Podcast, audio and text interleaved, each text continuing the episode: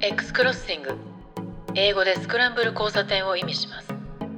趣味も世代も住んできた街も違う3人がスクランブル交差点で出会うようにさまざまな話題を聞かせる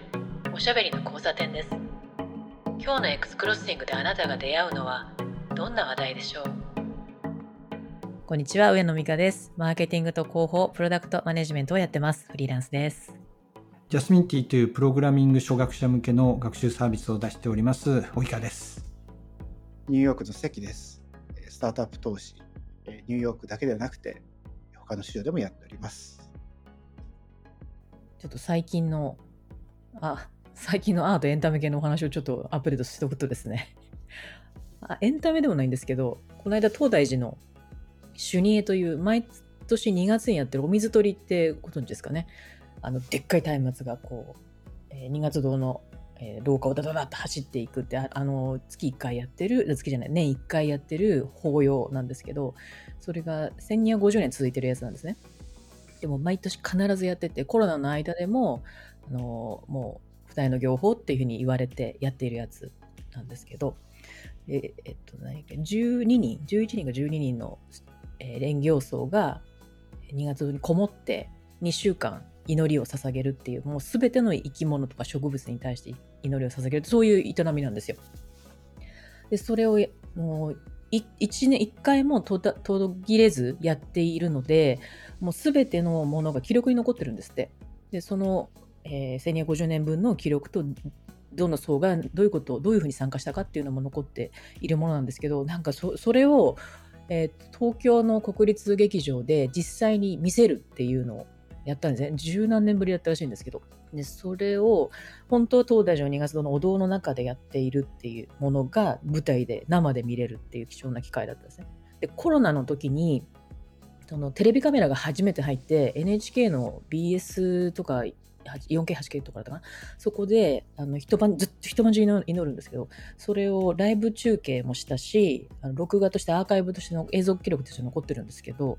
あのそういうものも初めて取り組みをされたんですよね。でそれで見ていたものが生で見れたんですけどあのテレビカメラで映す時はこのお堂の入り口からしか映らないんですよ。もう中に入れないし。でも舞台で見るときは、そのお堂をぐるーっとこう180度展開させて、本来なら見えないはずのお堂の中の壁からこう見てますっていうような視点で見れたんですよね。だ僧の方の祈りの時の動きとか、どういうふうにあの配置されてるのかっていうのが全部なあの見えるっていうので、めちゃくちゃ貴重なものだったんですけど、あのその中ですごい強く感じたの今いろんなものが今現代につながってるっていうのをすごい感じてあの、まあ、まず文化に与えている影響装束から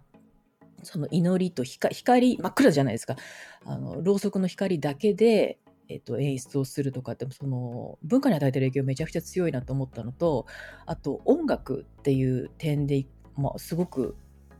気づきがあってあのナムえー、ナムなんとかなんとかってこう、ナムイホーレンゲ教みたいになるじゃないですか。あれを略してナムカンって言うんですよね。南になしにカンって。干渉のカンってですよ。ナムカンってどんどん略していくんですけど、そのナムカン、ナムカンっていうのを繰り返してお経を唱えていくんですけど、そのリズムが、あの、ナムカン、ナムカン、ナムカン、ナムカンっていうふうに言うんですね。で、まさかの裏打ちだったんですよ。ポン、ポン、ポンってじゃなくて、ダ、ダ、ダっていう、こう、裏打ちのリズムで、日本の民謡とか日本のあのリズムってすごくこうあの声打ちっていうんですか？こういうポンポンっていうリズムだと思ってたんですけどいやなんかちょっとブラックミュージックみたいな裏打ちだとか思ったんですよね。でそれがその僧侶の方が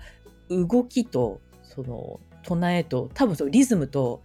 ちょっとこうなんて言うんでしょうねあの没入してるのもあると思うんですけどでそこがそれが1250年続いてきてるものなので、どこかで変わったりとかね、いろいろアレンジが加わったりとかあると思うんですけど、あ、なんか、あの、思い込みだったかもしれない、日本の、あの、音楽が退屈なのはっていうのは思っていて、そういう中にも現れているんだなと思いました。で、僧侶の方が木の下駄を履いて、あの祈りをするんですね。で、木の下駄なんでものすごい音がするんですよ。ガガガっていう。で、その木の下駄をあえて踏み鳴らして、お堂の中を歩くんですけど、その時に踏み鳴らしていく音が、あの、まさに歌舞伎の、あの、タンタンタンタンタンタンタンタンってあるじゃないですか。あの、表紙みたいな。あれだったんですよね。で、それを、こう、祈りで他の修行僧に物を渡すっていう時に、ドン、ドン、ドン、ドン、ドンっていう風に持ってくんですよ。でそれがもう歌舞伎の、あの、登場のの表紙を表、あの、彷彿とさせて、もう随所至るところにそういうのがいっぱいあって。で、そ僧の方がホラ貝も吹くんですけど、ホラ貝吹くのがオーケストラの音合わせに聞こえたりとか、でそれぞれがこうしてるので、あの誰かがホラ貝鳴らすとこう、こうするような吹き方をするので、なんか、なんて言うんでしょうね。これが昔から続いてきたものなのかっていう、こう、1250年の歴史と今につながってるとこう時間の一致をすごい感じて、で、それが作り上げられた様式美っていうのと、あの、自然観っていうのにすごくあの感動しました。自分たちがその積み重ねの上にできた文化とか価値観とかの上に今いるんだなっていうのをすごく感じたんですよね。あと途中であの、ボンゴ、えー、ボンゴって何でしたっけ？サンスクリット語？サンスクリット語あ、そうそう、サンスクリット語での読経も入っていて、そのサンスクリット語がどれかわかんないんですけど、音で聞いただけでは。でもその、あの横に字幕の説明が出るんで、今、ボンゴ、ボンゴでの読経してるっていうのを見たときに、サンスクリット語、多分奈良の天平自体からそのまま続いてるはずなんですよね、それが。でそれって、あの、書籍、書物に残っていても多分発音なんかも多分できないし、これが生ける歴史というか、なんかそういうのをすごい感じましたね。生ける歴史というか博物館みたいな感じをしました。昔の言葉の発音とかって絶対に今って再現しようがないと思うんですけど、なんかそれをこう伝えているっていうのが、今までは舞台芸術で見てましたけど、こういう形のお寺での行われてる行法の中にも生きてるんだなっていうのになんか深く感動しましたね。まあね、その発音が残ってるとかみたいな話になると日本だとあんまりこう戦争とか誰かが攻めてきて国のことが変わったりとかしてないから日本に来た後のやつはそんなに変わってないのかなって思ったりするんですけど一方でなんか最近その本読んだんですけど本のこう中身その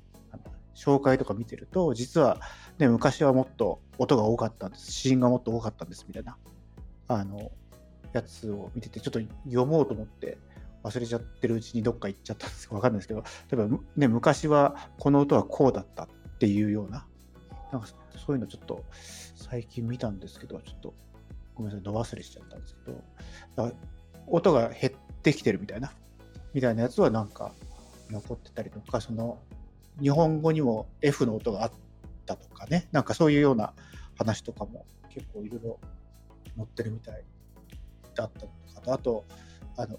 2年ぐらい前に読んですけど、あの、最後、50の最後の「ん」って音があるじゃないですか。なんか、のの歴史みたいなやつみたいな本とかも読んで結構、あの、話が空海ぐらいまで戻ったんですけど、そこからずっとこういう音があって、こうこうこうで、なんかあって、なんかいろいろこう、で、音って残ってないから調べられないのかなと思いつつも、なんかこういうところでこういう音ですよね。なんか、のがあって、まあ、これもちょっと暗号とか古い字が読めないとかと一緒で、やっぱり、ね、音はこう、ね、保存されてないから、例えばラテン語とかって、今のラテン語の発音ってきっと昔のやつと違うっていうか、その発音は完全に失われてしまって、文字だけ残してたから、その文字から戻して喋ってるけど、でも今のラテン語の発音って、あの今日はなんかドイツ語？ドイツに残ってたラテン語のあの読み方。で、それはなんか辺境に行けば行くほど、その音が維持される傾向にあるから、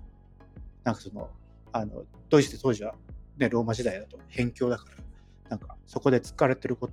発音にしてるけれども、なんかイタリア人はイタリア語の方が正当だから、なんかラテン語違うように読むんですみたいなことを聞いたことあるんですけど、なんかそれと一緒でやっぱりサンスクリットからね、ずっと渡ってきて、日本に来て、日本に来て、それで千何百年続いてるっていうのがもしかしたら本当にどのくらい残してかわかんないですけどね、その、それが実はサンスクリット語の発音にすごい近いとか、なんかそういうんだったらちょっと面白いなと思って。いや本当なんかお音ってこう崩し文字のものもよく「源氏物語」ってあの仮名で書かれて書籍書籍というか本にもなっているんですけどあれ当時って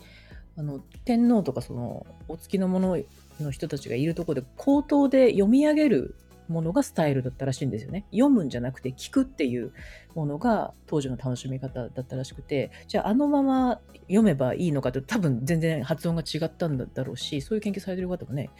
いましたよね。でも今となってはそれは知ることはできないけど、今は音とか映像とかいろんなものが記録できるから、当時はこうだったんだとかってわかるでしょうけど、昔のものはね、本当にわかんないですもんね。それずっと伝承し続けてる以外はないですもんね。音ってなんか基本的にはどうなんでしょうね。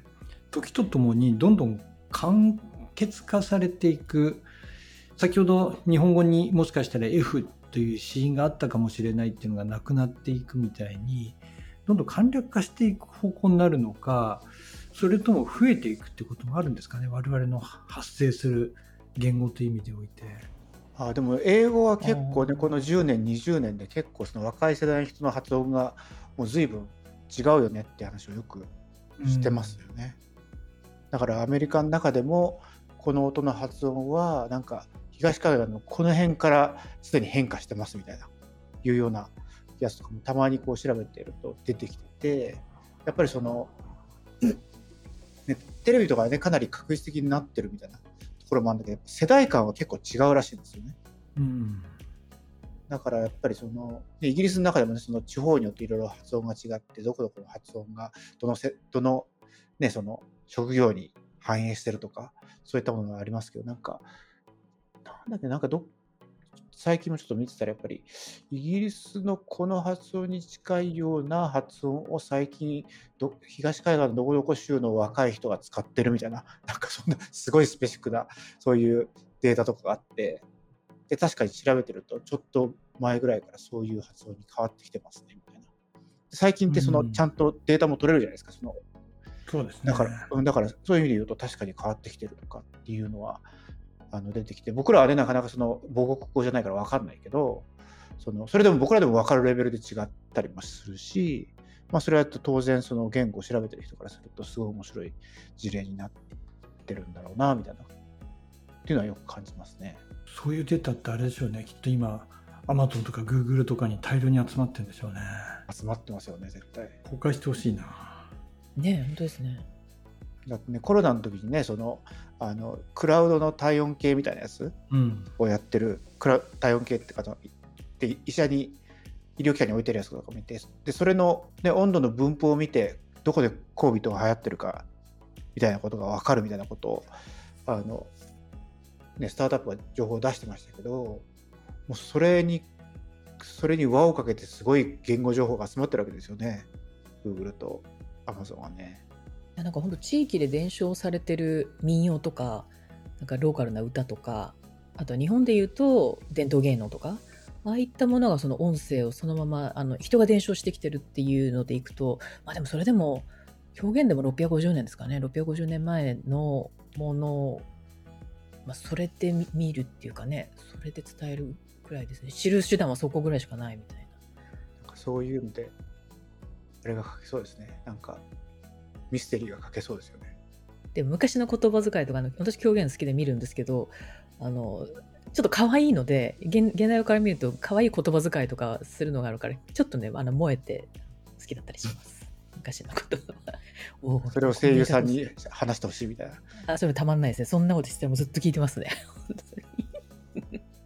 あと残ってるっていうのだと同じ東大の人の方から聞いたんですけどあの正倉院に残ってるものっていうのがもうまああれこそ国宝ですけどね。あの中にあの琵琶があって語源の琵琶っていうのがあるんですよ。5つの弦がある琵琶があってあの中国本土にももうもはや語源の琵琶っていうのは1個も残ってないらしくてあの4弦はあるんですって。4弦の琵琶はあるんだけどもう5弦の琵琶っていうのは完全になくなってしまって残ってるのは日本の正倉院だけだっていうのを聞いてその保存というかねそれこそ博物館というかあの昔のものが再現できる保存されるっていうこの民族性というか特徴というかねいいとこに働くこともあるんだなと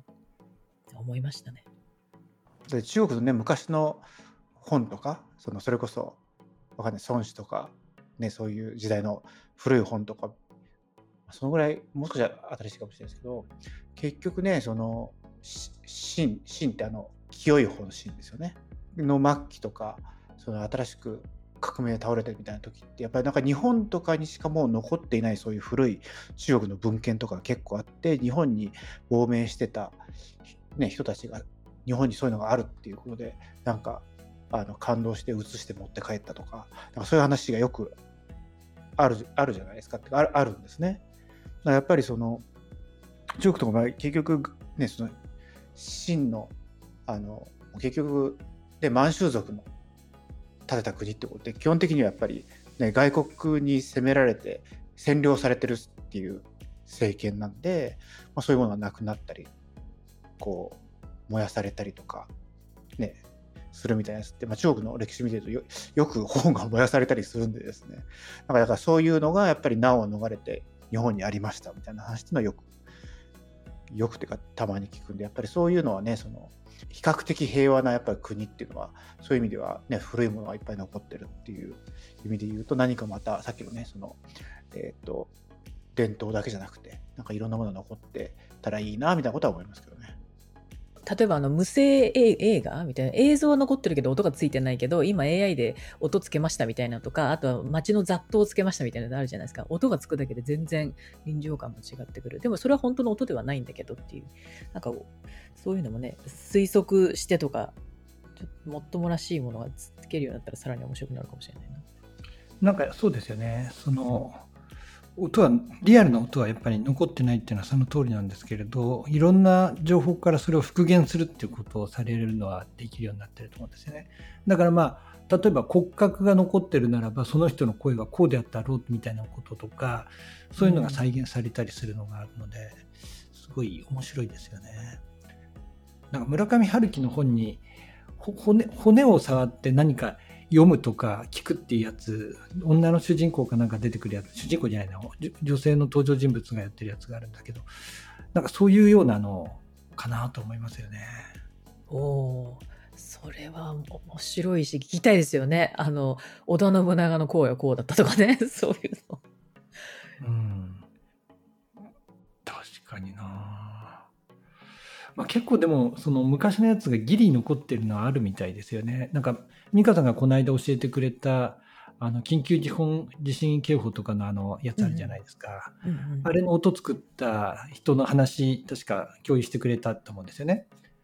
あれ読んでるとあの方はもともとレコードって何て言うんだっけな。ローで固められたやつでできてたんですね。ロー中みたいなやつ、ロー鏡なんてあるんですけど、それは残ってはいるんだけど、それを再生する手段が今なかったりして、ヨーロッパでそういうのが残ってる時に、それをちょっと再生してくれみたいなことを言われて、その再生をしたことから NHK の人と仲良くなり、で、緊急地震速報みたいなところの音を考えてくださいっていう依頼が来たみたいに、あの、確か、なんかジャーナルかなんかの PDF 共有してくれたと思うんですけれども、あれに書いてあったように思いますね。だからそういうのは多分過去に、のやつであると思うんですね。例えばクラシック音楽にしてもそうだし、まあ和楽もそうだと思うんですけれども、えっと、昔はピアノがなかった時に、その、例えば、えっと、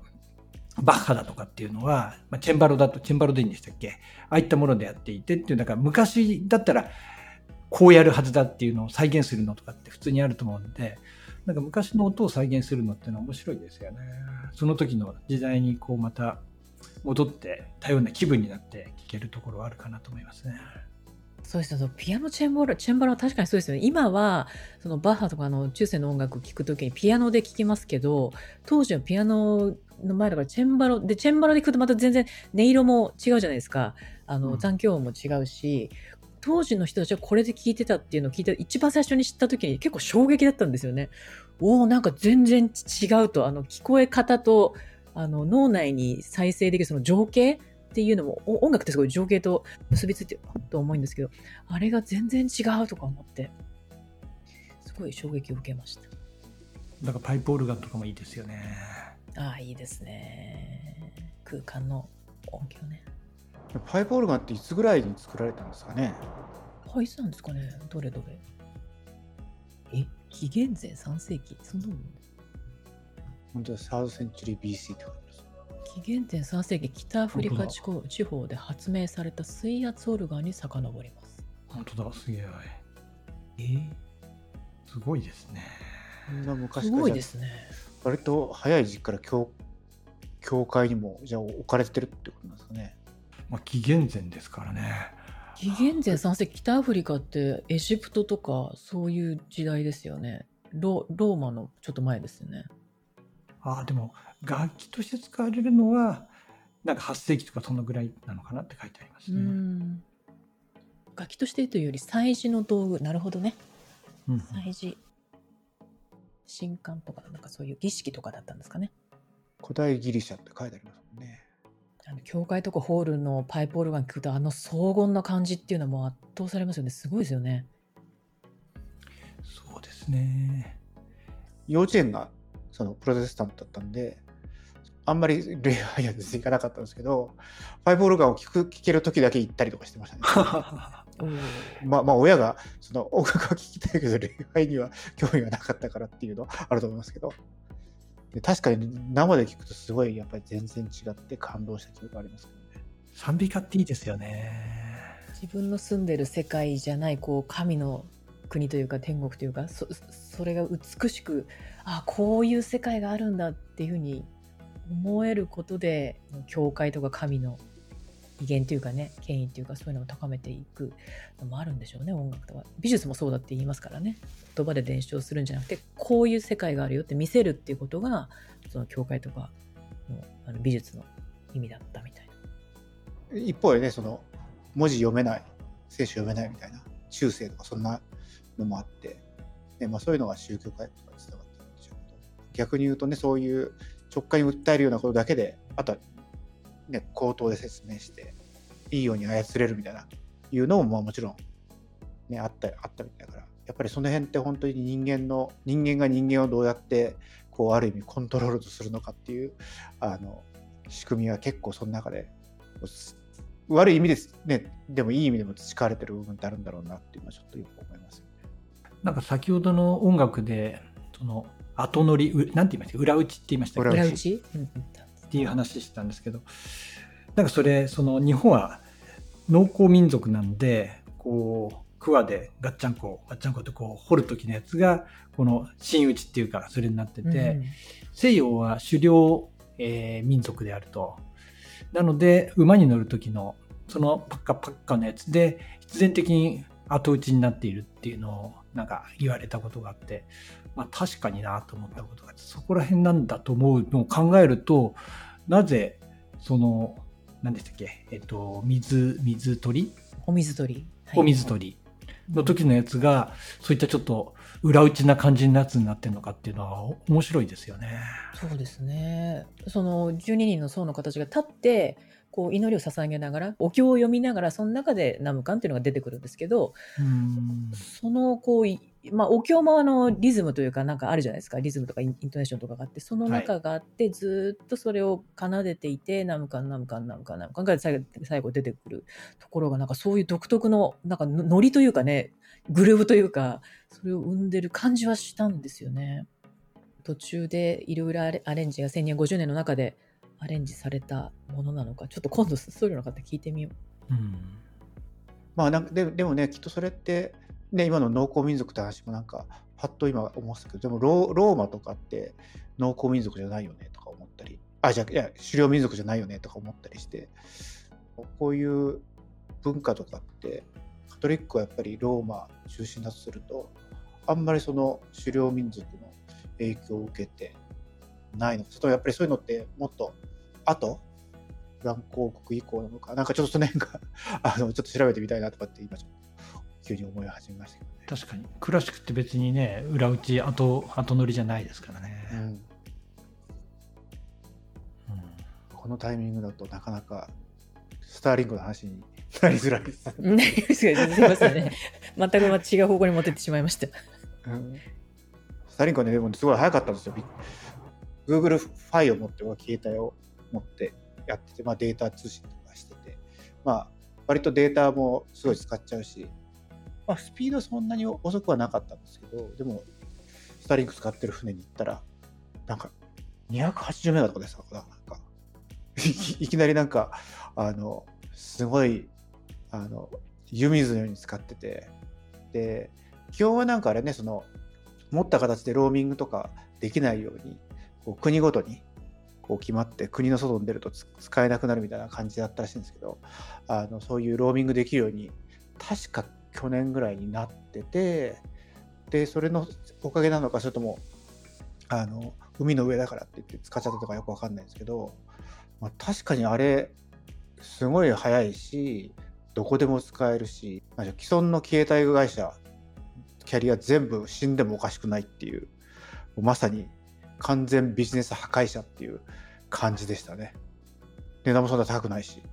そうなんですよ。値段が安いんですよ。高くない安いんですよ。だからそのみんなそのその僕が泊まった友達のとこも結局 Google ファイル使ってんだけど結局その遅いしなんだかんだ言ってローミングとかそのデータ制限かかっちゃうから結局月になんだかんだ言って 500, 500ドルがかかってるとか言うんですよ。その携帯普通につなげてやってて500だから全然そうん。でスターリンクの方が全然安いの百何十ドルとかですね。確か。だから早く変えたいんだけどあのここのローカルの国ではまだサポートしてないからみたいな話をずっとしてたしてたらなんかそのその翌々日なんか呼ばれたその船に行った。そこはイギリスその人はイギリスから来た人なんですけどなんか普通に使っててすごいこうあのもしあれだったらここで繋いでてなんかダウンロードしてっていいよみたいな感じですごいなんか やたら応用に使わせてくれたっていうのがすごい印象的でしたね。そのぐらい価格差があるんだったらそれは使っちゃいますね。やっぱりね。日本も結構安いですよね。経安いなんか。ですねいくらなんですか、いやなんか1万円知ってないと思いますよ確か。なんかすごい安くて、で、最初のイニシャルコストもそんな、あの、そんな高くないんですよね。5万円ぐらいとかですよね、あれ確か。違ったかうん。で、モビリティ度合いはそんな良くないっていうのはあるんですけど、結局電源とかちゃんとしっかりしてないといけない。でもねなんかねキャンプ行く人とか用のプランもあるんですよそれ契約しようかと思ったぐらいでうん。基本地球上のどこでもなんですよねあれ衛星だからそうそうそうそう。ヒヒマラヤでもみたいなことですよね理屈上は。だからどっちかというと既存のビジネスを壊さないために、その国ごとに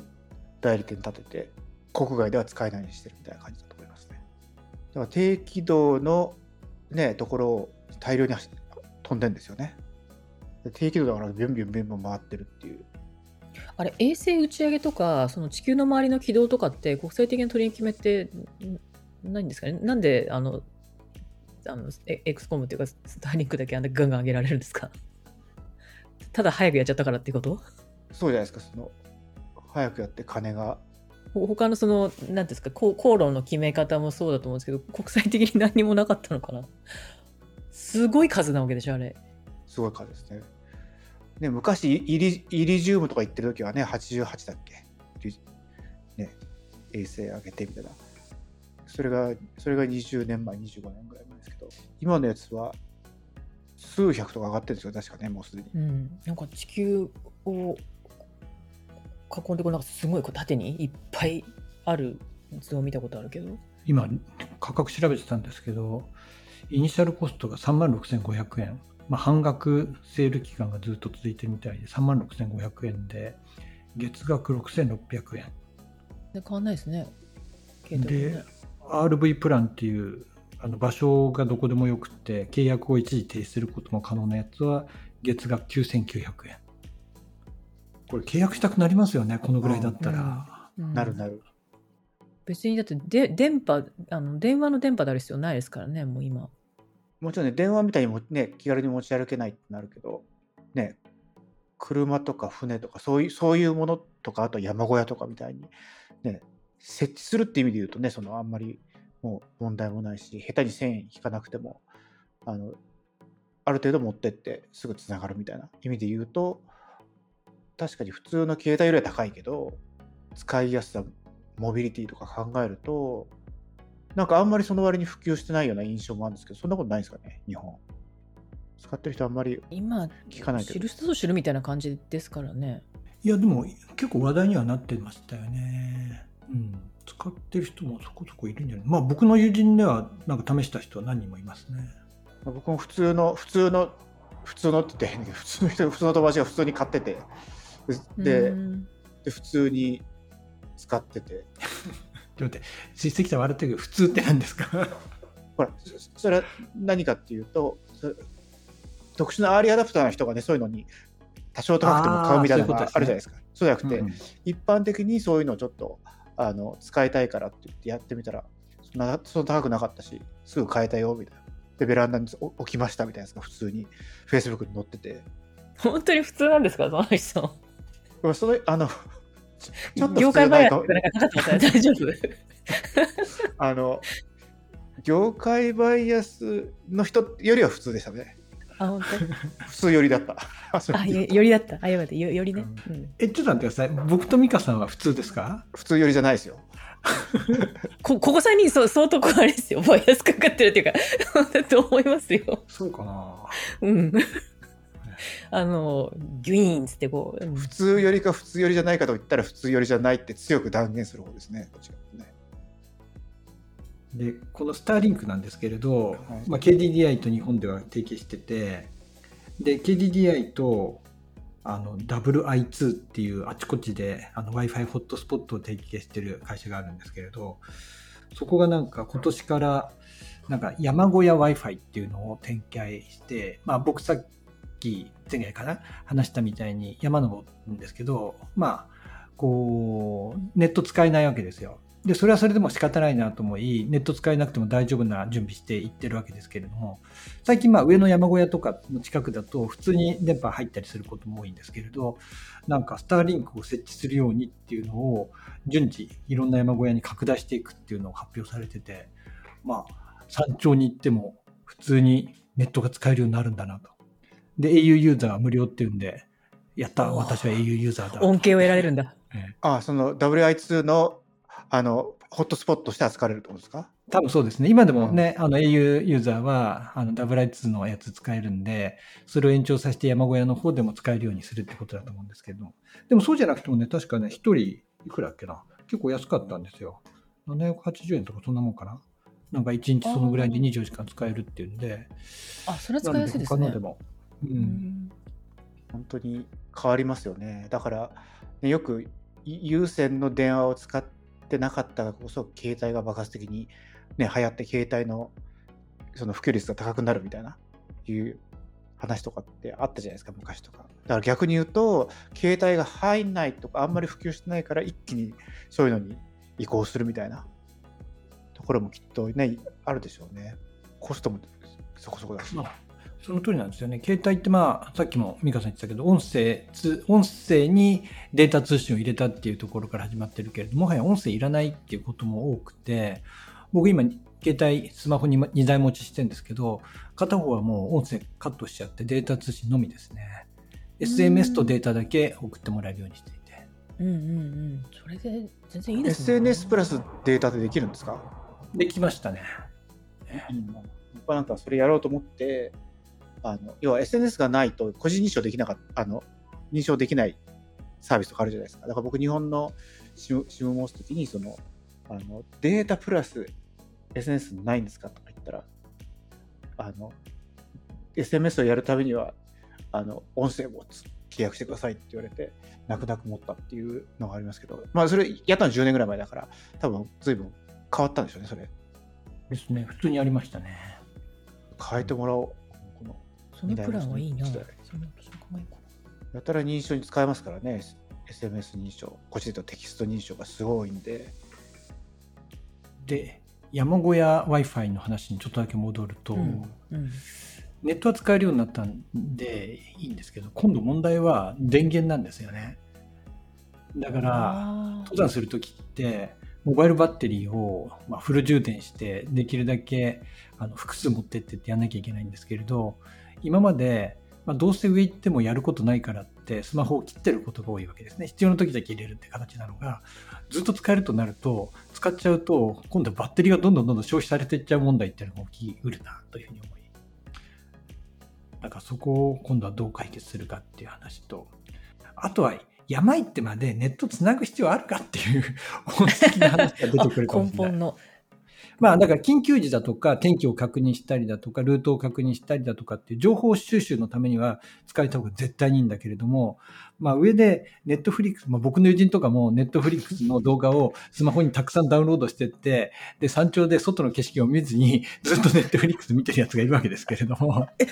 え、本当にそれやってるんですか？やってますよ。山頂にいるのに、まあ、まあ多少は外の景色見るだろうけれど、まあ、もう見ちゃってたら、もうとっとと、あの、小屋の中入ってずっと動画見てるらしいんだけど。本当？でも本当はなんかデジタルデトックスじゃないけれども、うん、山行ったならばそういうのを立つ方がいい体験なんじゃないかなと思う中 w i f i が通じることによって一体山小屋の風景はどう変わるんだろうとか思ったりはしますね。でもねそれは飛行機がそういうあの時期があったじゃないですか。うん、要するに飛行機に乗るとネットから切り離されて集中できるみたいな。今全然みんな普通にね、つながって普通に仕事してます。仕事っていうかネットつなげてますよね、みんなね。だから、まあ最後そういうふうに変わると思いますけどね。あでもせっかくその自然の中でね、普段、普段ありえない非日常な空間にいるから、そこをね、もう体含めて満喫って 私はそっちに多分行くけど、そうか。でもほらそこに至るまでに 家庭家庭はそうだから別に山小屋ついついたらいいじゃんって思うのはあるかもしれないですね。でもちょっとこのあの X クロッシング的に考えるとそういった自然の中にそこにデジタル体験が取り込まれることによって何が生まれるかっていうのを考えると面白いのかもしれないですよね。だから一つは利便性は確実に上がるんですよ。一つのユースケースとしては山小屋で普通にキャッシュレス決済が使えるようになりますだとか山越えの予約とかっていまだに電話だけだとかっていうところも多いんですけれどもそこで他にちゃんとウェブで常に見てますだとか LINE で予約できますみたいにする山小屋も出てくるだろうということで明らかに利便性は上がるというところはあると思うんですよね。でプラスなんかその美香さんが得意な XR みたいなものを使っていろいろこう体験できますみたいなことがなんか出てきたらそれはそれで面白いかもしれないと思いますね。いや今ちょうどお話を聞いててあの AR とかね XR とかその現実世界に1枚デジタルレイヤーををかぶせることでより体験がそこの山頂の体験が良くなるっていうなんかそっちだったらリアルの方を生かすみたいな方はありかななんていうのをもう言いましたね。例えばその立体音響とかで先人に登った人たちとかすごい有名な登山家がここに立って何かを話していたようなコンテンツがあったらその位置から聞こえるとかねなんかそういうようなものがあるとか。あとはその山頂の景色のその星空とか宇宙とかあとはこの景色の方こちらはどういう方向なんだとかそういうのが。いや景色をねリアルリアルタイムでブ,、ね、ブロードキャストすることができるからそれはなんか要するに行かなくても今その山山で起きてる景色が見れますとかっていうのは結構あのそれなりに響くと思ったりしますけどね。確かになんかライブウェブカムとかっていうのを山小屋が設置することとか普通にあるかもしれないですね。あと、美香さんが言った、その、こっち、まあ、山頂に登った時に、あの山は何だろうっていうふうに思うわけですよ。見える山が。で、詳しい人とかに聞くと、あれは何何々さんだよと、何々だけだよとか教えてくれるわけですけれど、周りに聞ける人がいる、いないことも多いし、まあ僕はそもそも人見知りなんで人に聞けないんで、自分で何だろうなって考えるだけなんですけど、まあ、AR 山ナビっていうスマホアプリがあって、これあの、オフラインでも動くやつなんですけれど、普通にこうカメラをこう構えていくと、あれは何々さん、あれは何々さんって全部こう示してくれるやつがあるんですよね。なのでこれだけでもだいぶ体験変わってますからね。そう、だからあと山の中とかでも、なんか5、6年前でしたっけ？あの山の中にあのローラの、あの要は、えーと、低消費電力の、えーと、 WAN、WAN っていうかその要は低消費電力低消費のそのえーと、ワイヤレススポットみたいなやつずっと山山のこう何道沿いに置いたりとかしてでそれでそのデータとかをこう取っていけるみたいな。センサーがあるってことは